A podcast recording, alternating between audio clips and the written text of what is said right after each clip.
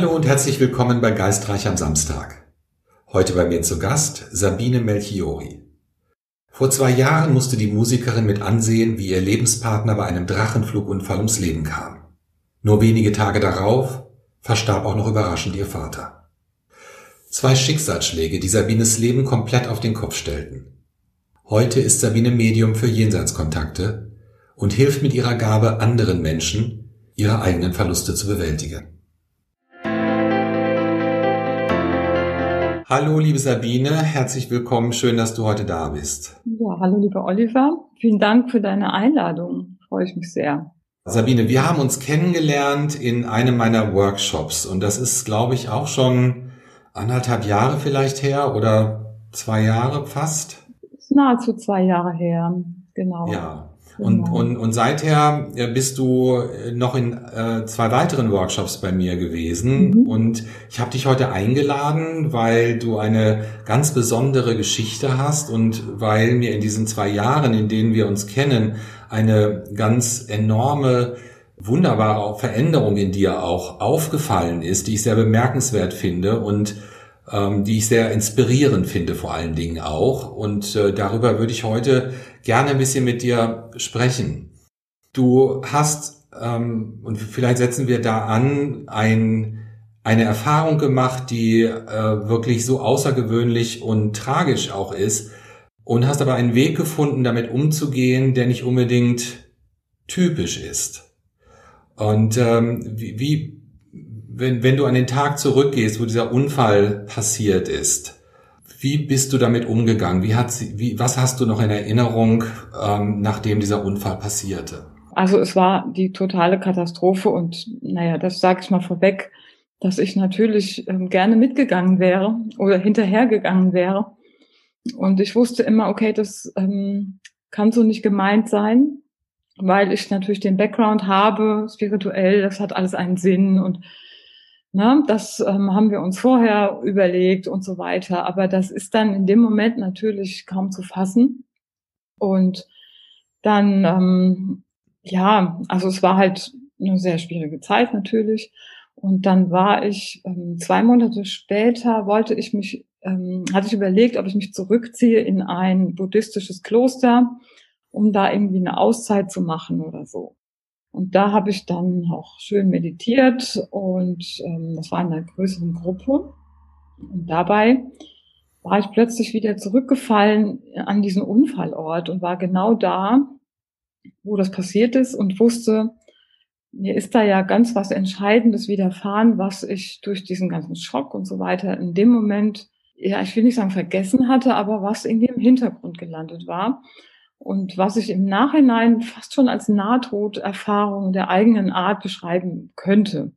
Und zwar war das in dem Moment so, also man muss sich vorstellen, da stürzt jemand vom Himmel aus relativ geringer Höhe und das ging unglaublich schnell und es war also eigentlich im Grunde unnötig. Also es war so eine Art Fahrfehler. Das wäre schon vermeidbar gewesen. Und man sieht es in dem Moment. Und gleichzeitig habe ich aber ein anderes Bild bekommen, was sich so vor mein Auge schob. Und das war irgendwie so ein, das war eigentlich kein Bild, das war ein Gefühl. Also ich sehe mich da stehen, gucke aufs Wasser, da war nämlich direkt so ein See. Und dann höre ich plötzlich eine Stimme im Moment des Absturzes, die sagt, es ist alles ganz anders, als du denkst. Und ähm, ihr sucht. Weißt du, woher die Stimme kam? Also die Stimme war mir sehr deutlich, als würde sie von außen kommen, aber es war natürlich so, dass die niemand sonst gehört hat. Ähm, ich kann auch nicht sagen, ob das mein höheres Selbst oder meine Seele oder ob das Martins Seele war. Es war sehr deutlich, unmissverständlich und die Ansage ging dann weiter. Ihr sucht die Brücke. Also das war klar, dass ähm, Okay. Es war klar, dass ich ähm, in dem Moment da überfordert war, aber dass mir das im Gedächtnis bleiben musste. Und deswegen kam das einfach zwei Monate später wie so ein Zurückspulen. So war das. Ne? Und ich, es war halt besonders, weil es mir so schien, als sei ich gleichzeitig in einem anderen Bewusstseinszustand. Also ich war plötzlich außerhalb der klassischen Raum und Zeit und also in dem Sinne gab es keine Zeit, weil ich habe ja eben erzählt, dass dieser Absturz passierte, der eigentlich vielleicht drei Sekunden gedauert hat. Und währenddessen kam diese Stimme. Und da hatte ich das Gefühl, ich hatte alle Zeit der Welt. Also es gab keine Zeit. Und es war auch so ein Gefühl wie so eine Käseglocke über mir, die, ähm, wo alles ruhig war und, und ich auch ganz ruhig war. Also eine Erfahrung, die man also ich kenne das so nicht. Ne? Ich denke mal, sowas macht man einmal im Leben. Ja. Aber es war wichtig, dass ich das nicht vergesse, damit ich irgendwie ja diesen Auftrag ernst nehme und denke, okay, wahrscheinlich hat das irgendeine ganz hohe Bedeutung oder ich gebe dem eine hohe Bedeutung und suche danach, was das nur auf sich hat. Ne? Dieser Satz, ähm, wenn du nochmal formulieren könntest mit der Brücke, mhm. äh, das finde ich jetzt sehr spannend. Ja, ihr sucht die Brücke. Ihr sucht die Brücke und du, du hattest gleich das Gefühl, das ist wichtig und später, als du nochmal in die Erinnerung gegangen bist, in, in der Meditation, als das spontan kam, hattest du da eine Ahnung, was das bedeuten könnte sofort? Ähm, weil das finde ich auch schon sehr erstaunlich, dass da so eine Klarheit dann auch mhm. herrscht. Also das war mir sofort klar, dass es um eben die Brücke bauen zum Jenseits geht. Ne? Und das war halt auch ziemlich krass, weil eigentlich gab es dann noch eine ganz lange Phase, ungefähr nach 20 Minuten, der Wiederbelebungsversuche und so weiter. Aber die Ansage, dass es um was anderes geht, bekam ich eigentlich schon vorher. Das war ziemlich dramatisch eigentlich. Aber in dem Moment war das eigentlich schon klar, dass er das nicht überlebt und dass wir jetzt eine andere Aufgabe haben. Aber der Mensch will das natürlich nicht wahrhaben. Ja. Jetzt bist du aus diesem Schock in gleich das nächste ähm, ganz extreme äh, gefallen, indem dein, du deinen Vater dann verloren hast vier Tage später. Und das ist für Menschen, die sowas nicht selbst erlebt haben, äh, natürlich gar nicht nachvollziehbar, was, was man durchmacht in, in so einer Zeit, wie man sich da überhaupt noch im Leben orientiert. Ja, es ist fast unvorstellbar für einen Außenstehenden. Stimmt. Ja, ja. Also es kam dann auch noch ganz viel Weltliches dazu, was bewältigt werden musste. Vieles war auch unschön und aber das war irgendwie, ich war komplett in einem anderen Film. Also das, das lief, also irgendwie der Körper und der Geist funktionierten relativ wie so ein Automat. Aber ich hatte das Gefühl, dass ich komplett eigentlich aus dieser Welt rausgefallen bin. Und ein bisschen habe ich es bis heute, muss ich sagen. Aber ähm, inzwischen finde ich es eigentlich nicht mehr so schlimm, weil ich hatte das Gefühl, Mann, Mann, du hast jetzt ja wie lange, wie viele Jahre irgendwie so eine Illusion aufgesessen und plötzlich stellt man fest, das ist alles ganz anders. Das hat mir schon die Beine weggezogen. Ne? Ich habe auch gemerkt, dass ich gar nicht richtig ähm, gegründet bin, so auf der Erde bin oder ganz normal mich hier so bewege. Ich hatte das Gefühl, ich laufe wie auf Watte. Das war sicher auch der Schock, aber es, ich hatte auch das Gefühl, dass ich ähm, so ein bisschen auch in einer anderen Bewusstseinsebene bin die ganze Zeit. Auch um das irgendwie verarbeiten zu können.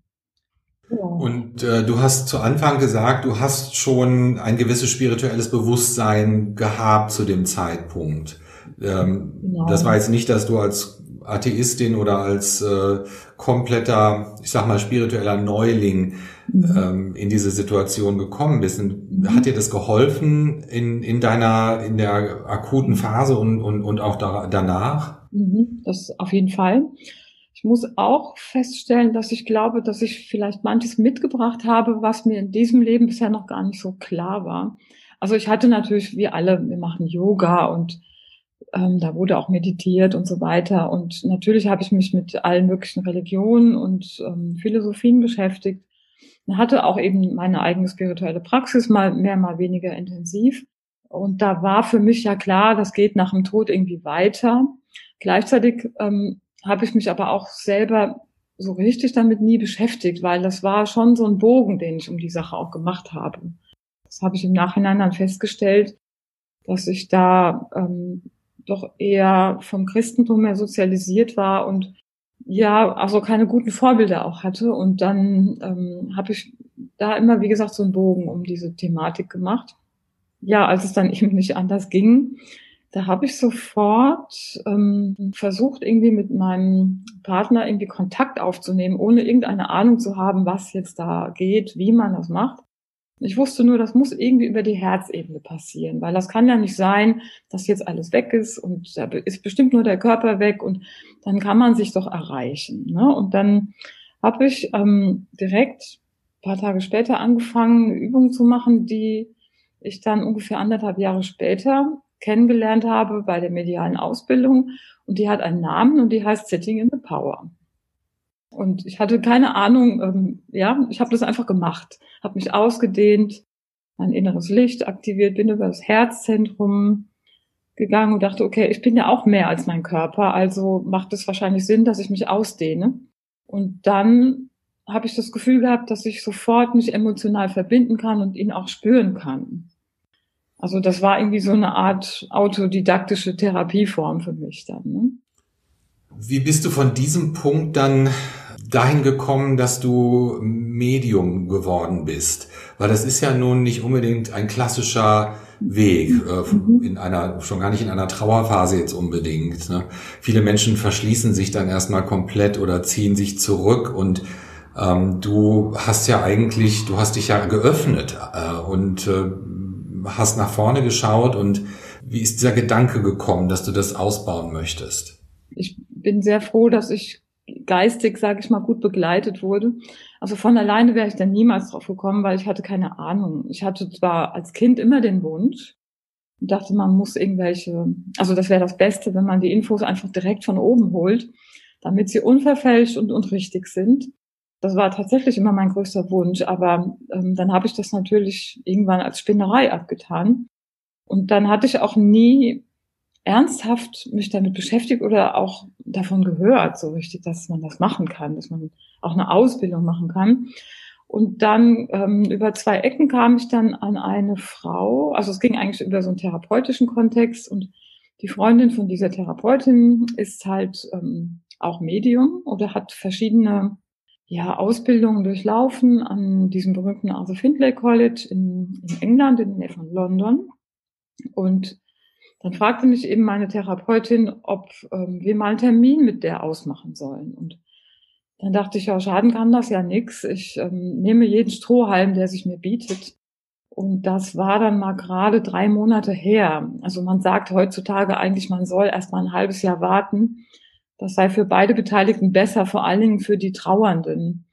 Und ähm, davon hatte ich ja auch keine Ahnung und ich bin da einfach dann so reingestürzt und das war irgendwie eine ganz besondere Erfahrung, weil ich hatte das Gefühl, dass es meinem Partner gar nicht so viel anders geht als mir. Also der wurde mir so beschrieben als völlig traumatisiert und äh, noch geschockt von diesem Unfall und ähm, dann dachte ich, oh je, wenn es dem jetzt genauso geht wie mir, das ist ja voll schrecklich, weil ähm, das kann nicht sein. Ich dachte, dem geht's da gut. Und dann habe ich gedacht, vielleicht muss ich auch irgendwie an mir arbeiten, dass es uns beiden besser geht.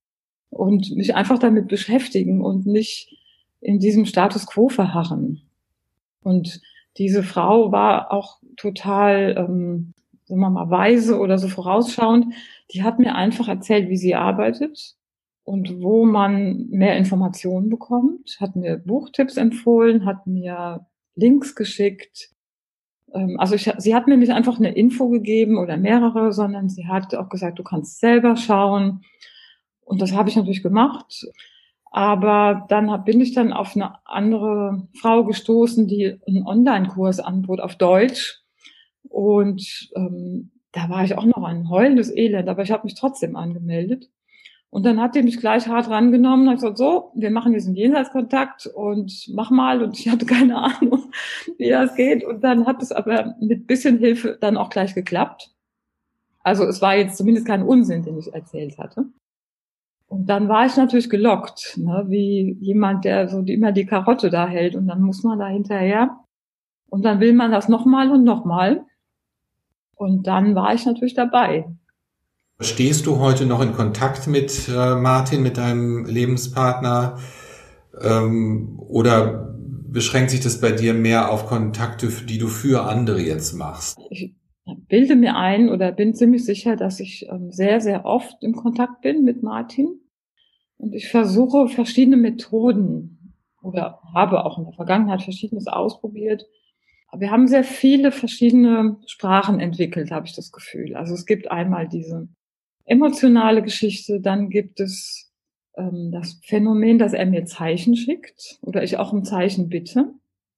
Also Zeichen heißt ähm, von außen, dass ich irgendwas bekomme in der physischen kannst du, Welt. Kannst du da ein Beispiel nennen, was für ein Zeichen das vielleicht wäre oder war oder ist? Hm, also ganz beliebt bei uns sind gerade Autokennzeichen. Also unsere Initialen, der Geburtsdatum, äh, Todesdatum, ähm, genau, bestimmte zentrale Daten in unserem gemeinsamen Leben. Und manchmal ballert der so richtig, dann kriege ich da zehn Sachen auf der Autobahn. Und meistens geht es damit einher, dass ich Gedanken habe an ihn. Oder ich bin mir nicht sicher, ob ich die manchmal auch eingegeben bekomme. Ne? So, also das ist auch so ein Phänomen, dass man plötzlich einen Gedanken hat und nicht unbedingt sicher ist, ob der jetzt wirklich von einem selbst kommt oder ob der meint, gerade mal ein bisschen, sagen wir mal, frei ist von seinem eigenen ähm, Gedankenzeugs und dann wird mir da was eingegeben, eine, deutliche Erinnerung, die ich vielleicht im Wachbewusstsein gar nicht mehr präsent hätte. Genau, sowas merke ich oft, aber ich muss auch offen sein dafür. Das heißt, weniger gefangen in meinem eigenen Zeugs, so, ne? Und genau, Zeichen, manchmal bitte ich einfach konkret um Hilfe oder um eine Inspiration. Manchmal mache ich sowas wie inspiriertes Schreiben und stelle ihm dann tatsächlich Fragen und lausche so nach innen auf mein Gefühl, was kriege ich denn? Jetzt ist es ja eine Sache, wenn du für dich selber einen Kontakt machst. Ähm, äh, ich weiß nicht, ist das schwieriger oder ist es einfacher, als wenn du jetzt mit fremden Menschen arbeitest? Äh, wie, wie erlebst du das?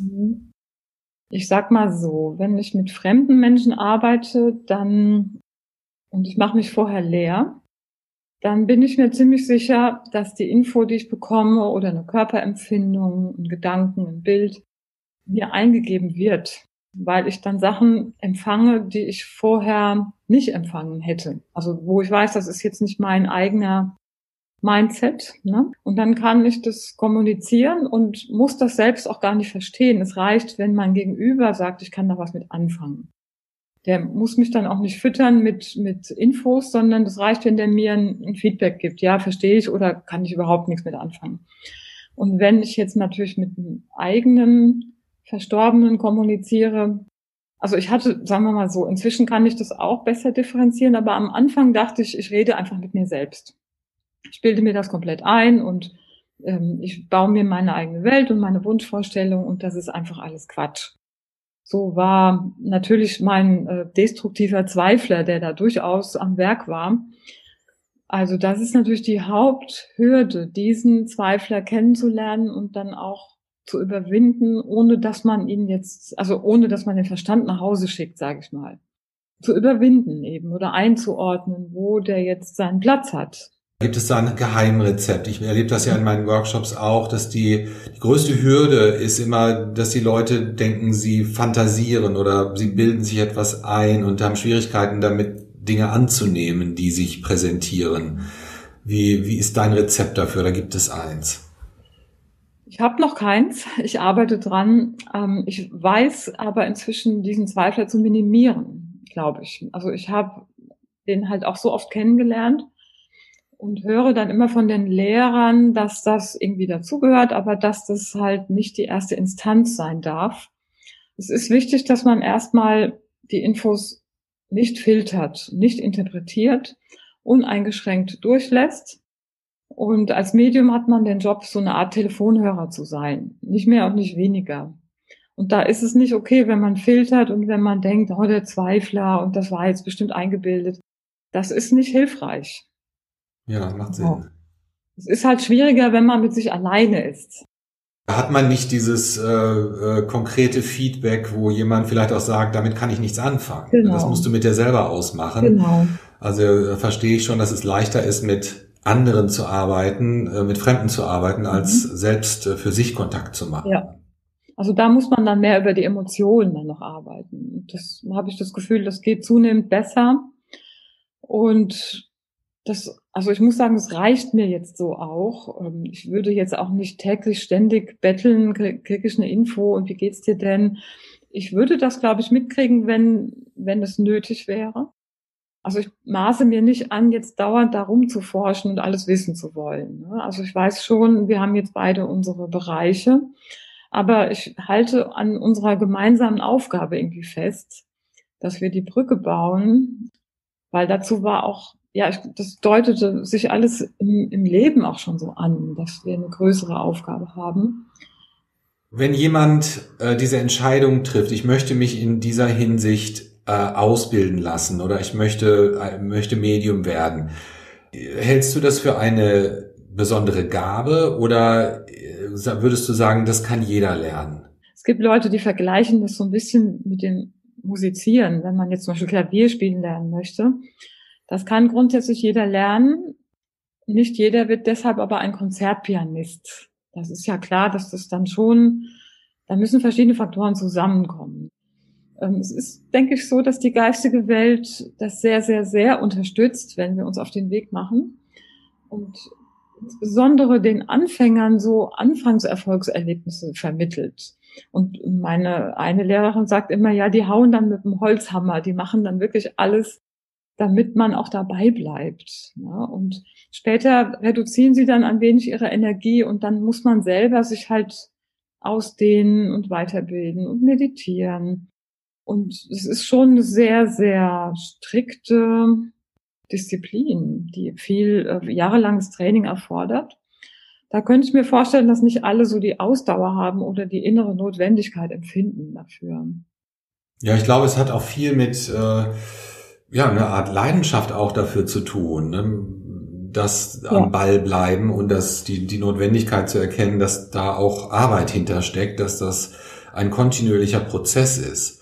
Aber du bist ja relativ, ähm, du bist ja in relativ kurzer Zeit, sage ich mal, in, in zwei Jahren äh, hast du einen Quantensprung praktisch gemacht. Ne? Ich habe, äh, ich muss dazu sagen, ich habe dich erlebt in einem meiner Workshops, wo es darum ging, äh, Informationen über Verstorbene äh, zu bekommen, äh, die du also auch natürlich nicht kanntest. Äh, das war äh, ein Bekannter von oder Familienmitglied eines Teilnehmers.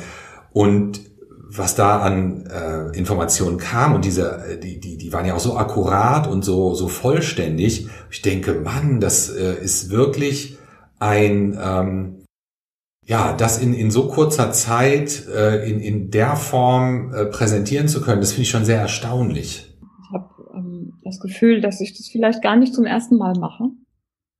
Das könnte ein Teil der Antwort sein. Ähm, Wenn du sagst, ja. nicht zum ersten Mal, in welchem Kontext äh, äh, meinst du das? Also ich spreche natürlich von Reinkarnation, dass ich das vielleicht in einem anderen Leben schon mal angefangen habe oder schon mal besser konnte.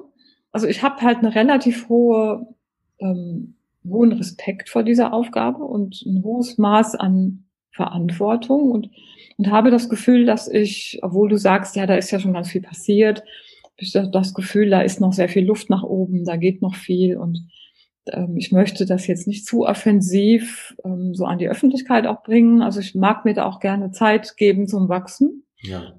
Und ähm, ja, aber es ist natürlich toll, wenn man merkt, boah, diese ganze Arbeit und dieses ewige Meditieren und so Sitting in the Power machen, das hat sich irgendwie schon ausgezahlt.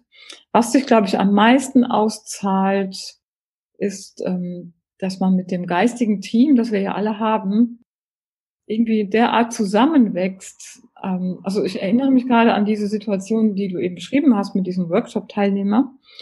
Also die Infos kamen relativ entspannt zu mir, aber als ich dann wusste, okay, das ist jetzt der Teilnehmer, in dem Moment habe ich meinen Kopf eingeschaltet und gedacht, nee, dann stimmen alle Infos nicht, die ich bekommen habe.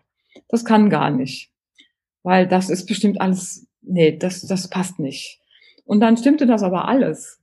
Und ich habe das dann einfach trotzdem vorgelesen und das hätte ich vielleicht früher gar nicht gemacht, hätte dann meinen Zweifler schon mal wieder beschäftigt oder was auch immer.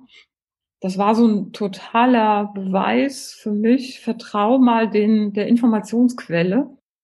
Ja. Und dass ich das gar nicht zu bewerten und zu beurteilen habe, ne? ob das jetzt stimmt oder ob das nicht stimmt. Ja, da kann ich auch sehr gut dran anknüpfen. Äh, dieser, dieser Schritt, die Dinge auszusprechen, ist so wichtig, ne? Mhm. auch in, in der eigenen äh, ähm, Evolution, in der eigenen, ähm, im eigenen Fortkommen. Wenn man das immer nur im Kopf behält, dann kann auch der Zweifler nicht verstummen. Und äh, für mich ist das so das, das Schwierigste daran. Ich bin nun nie ausgebildet worden als klassisches Medium. Für mich ist es mehr ein Nebeneffekt, der durch meine Arbeit in, in den Workshops dazugekommen ist, dass ich diese Wahrnehmung entwickelt habe.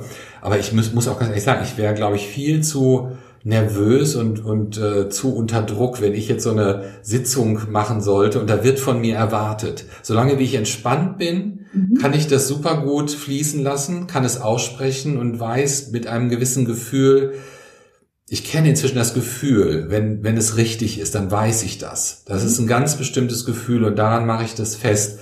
Und äh, aber jetzt, als wenn man jetzt tatsächlich Medium ist und das auch beruflich vielleicht ausübt, dann muss man natürlich Leistung zeigen auch, ne, damit da niemand enttäuscht ist. Wie gehst du damit um mit diesem Druck? Fällt dir das leicht?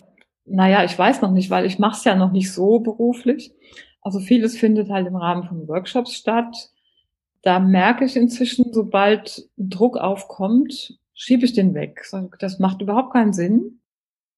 Also ich kann das, was ich vorher mit mir ausmache, was alles vielleicht so Druck auslösen würde, den, den kann ich in dem Moment, wenn ich wirklich ein Gegenüber habe, dann einfach an die Seite stellen. Was auch so ein gewisses ähm, Druck auslösendes Moment sein kann, ist, wenn jemand zu dir kommt und der Kontakt haben möchte zu einer ganz bestimmten Person.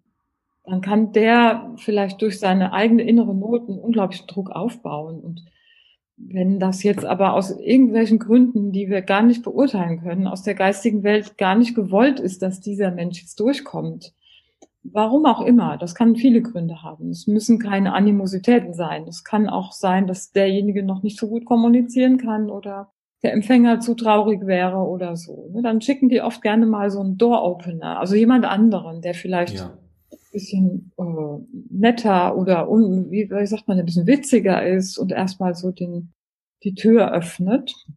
Und ja, dann kann man sich ein bisschen schützen als Medium, indem man sagt, ich kann jetzt nicht garantieren, dass dein Lieblingsmensch jetzt durchkommt. Wir gucken mal, was passiert, ob jemand durchkommt. Damit kann man sich seinen eigenen inneren Druck so ein bisschen nehmen. Aber du hast gerade einen ganz interessanten äh, Punkt gebracht, der Door Opener. Mhm. Ähm, das ist auch eine Sache, die ich häufig erlebe, dass äh, da erstmal jemand anders, der stärker kommuniziert und lauter ist sozusagen, dass der die Tür aufmacht, praktisch für jemanden, der vielleicht noch nicht äh, so laut ist oder auch vielleicht auch nie war. Mhm. Ich habe in meinem, in meinem Umfeld eine äh, Dame, die verstorben ist und die war auch zu Lebzeiten sehr leise. Mhm und sehr schüchtern. Und ich habe das Gefühl, das hat sich auch ähm, immer noch nicht äh, geändert. Mhm. Und wenn sie durchkommt, dann ist da immer jemand anders davor, der erstmal die Tür aufschlägt und dann plötzlich zur Seite tritt und dann höre ich sie ne, oder, okay. oder nehme sie wahr. Ja, ich glaube, dass also diese emotionalen und mentalen Schichten noch sehr lange beibehalten werden. In der Regel. Und es ist ja auch gut und sinnvoll, dann, dann erkennen wir sie ja auch. Es wäre ja komisch, wenn irgendwie so ein leiser Mensch plötzlich da krachend die Tür einrennt, sag ich mal. Ne? Das würde, dann würden wir das gar nicht als stimmig empfinden. Also wir, es ist ja auch eine interessante Erfahrung, dass wenn man ein Medium aufsucht und das Medium erzählt dir dann was von deiner Oma oder so und du kannst vielleicht sogar die Infos nehmen, aber du hast trotzdem nicht unbedingt das Gefühl, dass das jetzt ähm, deine Welt verändert, aber wenn du dann plötzlich selber die Präsenz dieses verstorbenen Menschen spüren kannst, als Empfänger, also wenn das Medium das schafft, so eine Atmosphäre aufzubauen, dass über die Information hinaus die Anwesenheit gespürt wird, durch so eine Herzenswärme, durch Liebe oder vielleicht auch so eine bestimmte Form von Humor oder irgendwie sowas, wo man denkt, okay, das ist so typisch, dann ist es, glaube ich, sehr, sehr ähm, heilend oder heilsam. Und dann hat es auch wirklich eine Relevanz. Also die puren Informationen sind es eigentlich gar nicht. Du bist ähm, ausgebildete und äh, ja auch praktizierende Musikerin. Ne? Das haben wir noch gar nicht erwähnt. Mhm. Aber ähm, ich, äh, ich finde das immer ganz spannend, weil als Musikerin bist du jemand, der natürlich auch eine, wenn wir mit dem Rechts-Links-Modell gehen, mal als, als zur Anschaulichkeit, äh, dass du schon auch eine intuitive Person generell bist, ne? ein Gehör hast, ein Gefühl hast für äh, Feinheiten. Und ich beobachte öfters, dass Menschen, die besonders kreativ sind, muss nicht unbedingt die Musik sein, das sind auch Künstler, die vielleicht malen oder äh, andere Art von Kreativität leben oder vielleicht sogar beruflich machen, dass die einen, besonder, einen besonderen Zugang finden oder einen relativ zügigen Zugang. Hast du das Gefühl, dass das ähm, vielleicht auch eine gute Voraussetzung ist bei dir?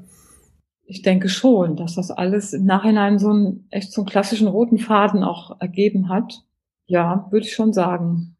Ich habe mich sehr lange auch mit intuitiver Musik beschäftigt. Also nicht nur Musik nach Noten und auch nicht nur improvisiert. Also Improvisation ist oft so eine Art von, dass man so einen bestimmten Stil kopiert oder so. Im Jazz gibt's das ja viel. Ne? Aber so diese intuitive Musik, hat noch weniger Vorgaben und beruht noch mehr auf so einem gruppendynamischen Zusammenhören, dass man sich so gemeinsam in so ein Feld einklingt. Das bedeutet aber auch, dass du Musiker brauchst, die ähm, eben zuhören. Das ist also das, was, was man denkt, das können alle Musiker, das können irgendwie meiner Erfahrung nach nicht alle Musiker. Da gibt's halt auch welche, die hören sich einfach gerne selber spielen für Menschen, die sich als Medium probieren möchten oder die als Medium vorankommen möchten? Gibt es da irgendetwas, was du mit auf den Weg geben könntest aus deiner Erfahrung, aus deiner Trickkiste? Also das Erste ist, glaube ich, dass man davon ausgeht, dass das möglich ist, sich das überhaupt in die äh, erlaubt zu denken und dann um Unterstützung bittet, wen auch immer, und dann ähm, vielleicht erste Versuche macht, ähm, könnt ihr mir Zeichen im Außen schicken. Ja, irgendwie, was ich eben gesagt habe mit den Kennzeichen oder der Name auf dem Plakat oder dass auf dem Handy plötzlich ein Foto aufploppt. Oder, oder, ja, da gibt es unglaublich viele Möglichkeiten oder dass das Licht an und ausgeht. Alles so Dinger, die irgendwie vielleicht jeder schon mal kennt, aber oft weiter nicht so die Bedeutung da dem zukommen lässt. Also, dass man erstmal mit der physischen Welt agiert und sagt, okay, ich hätte da gerne so eine Art Spiegelung und möchte gerne diese Sprache auch verstehen. Das bedeutet halt, dass man die Zeichen auch wahrnimmt und auch in die ähm, in den Bereich des Möglichen in Erwägung zieht, ja, dass das möglich ist, dass das vom Verstorbenen kommt. Und dann würde ich das auch immer aufschreiben. Also die kleinsten Details, wo ich denke, hm, das ist ja heute ein bisschen ungewöhnlich, das würde ich einfach mal aufschreiben und nicht werten, ob das jetzt vielleicht Einbildung ist. Und ähm, was man auf jeden Fall auch trainieren kann, das sind die Hellsinne. Die kann man ja auch mit diesseitigen Menschen trainieren. Also, dass man sich einfühlt, ähm, wenn ich mich jetzt gleich mit einer Freundin treffe, worüber werden wir wohl reden? Wie geht es der? Was hat die heute an? Ähm, irgendwie sowas. Ne? Was wird die, wie, wie war das denn wohl bei der im Urlaub? Wird die davon erzählen? Dass man so sich vorstellt, ähm, wie so ein Gespräch laufen könnte. Ne? So sensitiv einfach reinspüren. Genau. Oder wenn das Telefon klingelt, dass man mal überlegt oder sich eingeben lässt, wer könnte denn da jetzt dran sein? Das sind alles so, so telepathische Übungen, sag ich mal, die man machen kann. Ne? Also den sechsten Sinn sozusagen schärfen. Genau. Und ich glaube, wenn man da einmal angefangen hat, dann ist, kann das ein schönes Hobby werden, auch im Alltag. Wie ist mit Meditation? Meditierst du regelmäßig, um deine Fähigkeit ja. auszubauen und zu halten? Mhm. Genau, also wir lernen eigentlich ähm, zweimal täglich zu meditieren. Also ganz klassisch ähm, habe ich jetzt gelernt, morgens eher so eine Fokusmeditation zu machen, dass man selber weiß, wie geht's einem und wie ist der eigene Körper, wie ist der Verstand und dass man das alles zur Ruhe bringt und sich leer macht und sich so als, ja, so ein bisschen ausdehnt in sein eigenes Inneres, ne? Und dann habe ich ja eben schon öfters erwähnt, dieses Sitting in the Power, das mache ich gerne mal abends. das ist so eine Art Aufladungsstation, wie so ein Handy, was man auflädt, weil es geht ja in der Jenseitskommunikation darum, dass man eben mit einer anderen Dimension kommuniziert, was wiederum erfordert, dass man auch eine andere Schwingungsfrequenz braucht. So, und wir als Menschen haben eine niedrigere Frequenz, das heißt, wir müssen unsere Ebene ein bisschen erhöhen, wir müssen unser, unseren Level ein bisschen anheben. Und das ist meiner Erfahrung nach ganz gut möglich durch dieses Sitting in the Power, wo man mit der geistigen Welt sitzt und sein eigenes Energiefeld aber vorher bewusst ausdehnt und sich dann mit dem Energiefeld der geistigen Welt verbindet.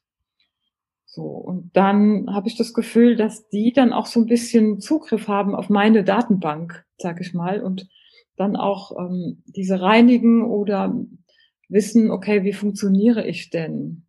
Weil es gibt noch ein wesentliches Moment, ähm, wir kriegen ja Bilder, wir Medien kriegen Bilder von Sachverhalten. Und wir kriegen die oft ähm, über unsere eigene Datenbank. Also ich sehe ganz oft, was weiß ich, so eine Arbeitsjacke meines Vaters. Und die sehe ich dann ja. immer in Blau. Und dann weiß ich jetzt nicht unbedingt, ob der Mann, der da jetzt durchkommt, ob der auch immer so eine blaue Jacke hatte oder ob die vielleicht, ob das nur bedeutet, dass der auch so einen Handwerksberuf hatte oder oder. Also da wird meine Datenbank benutzt. Mein Unterbewusstes wird aktiviert, damit ich die entsprechenden Bilder auch übersetzen kann.